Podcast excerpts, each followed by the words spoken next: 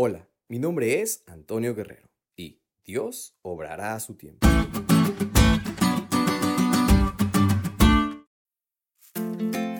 ¿Alguna vez te ha pasado que sientes que tus metas y proyectos de vida están arruinados? Por ejemplo, al cancelar un plan de viaje, al fallar en un proyecto o perder un trabajo, no completando tus planes académicos o teniendo alguna crisis familiar, incluso en alguna enfermedad que creas que te impedirá seguir adelante entre muchas cosas más. Y es que en ese momento es donde te sientes muy mal y frustrado por pensar que no podrás realizar nada.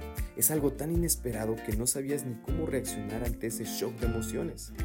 Incluso llegaste a pensar que nada tenía solución y que Dios se había olvidado de ti y te había abandonado. En esas situaciones solo tenemos dos opciones. Rendirnos y creer que todo está perdido o luchar y creer realmente que Dios está obrando. ¿Cuál ha sido tu decisión en ese momento? La decisión de José en el estudio de hoy fue seguir luchando y esperar el plan de Dios en su vida. Depositó toda su fe en ese Dios de milagros y confió en la providencia divina. Dios le había dado el don de interpretar sueños. Lo había hecho con el panadero y el copero del faraón, los cuales lo escucharon y fueron testigos del cumplimiento de su interpretación. Pero menciona la historia que el copero, el cual había vivido y había sido restaurado a su puesto, se olvidó de José. Y saben, José pudo llegar a pensar que Dios también se había olvidado de él. Se encontraba en la cárcel y a pesar de dejarse usar por Dios, no había sido liberado.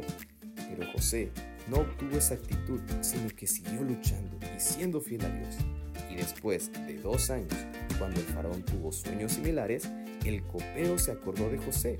Ese era el tiempo perfecto en el cual la providencia divina iba a actuar de manera sumamente especial en la vida de José.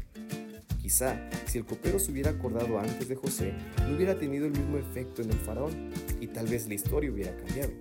Dios sabía el momento exacto en el cual cumpliría su obra en José. Su plan era mejor del que José hubiera imaginado, puesto que al interpretar los sueños del faraón, él lo puso como gobernante de Egipto. Solamente el faraón era mayor que José y todo su mundo. Amigos, sin duda alguna Dios está haciendo lo mismo con nosotros.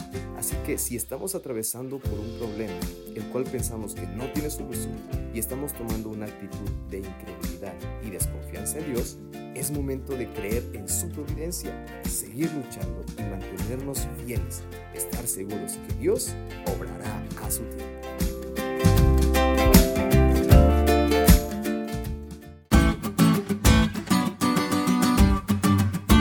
¿Te diste cuenta de lo cool que estuvo la lección? No te olvides de estudiarle y compartir este podcast con todos tus amigos. Es todo por hoy, pero mañana tendremos otra oportunidad de estudiar juntos.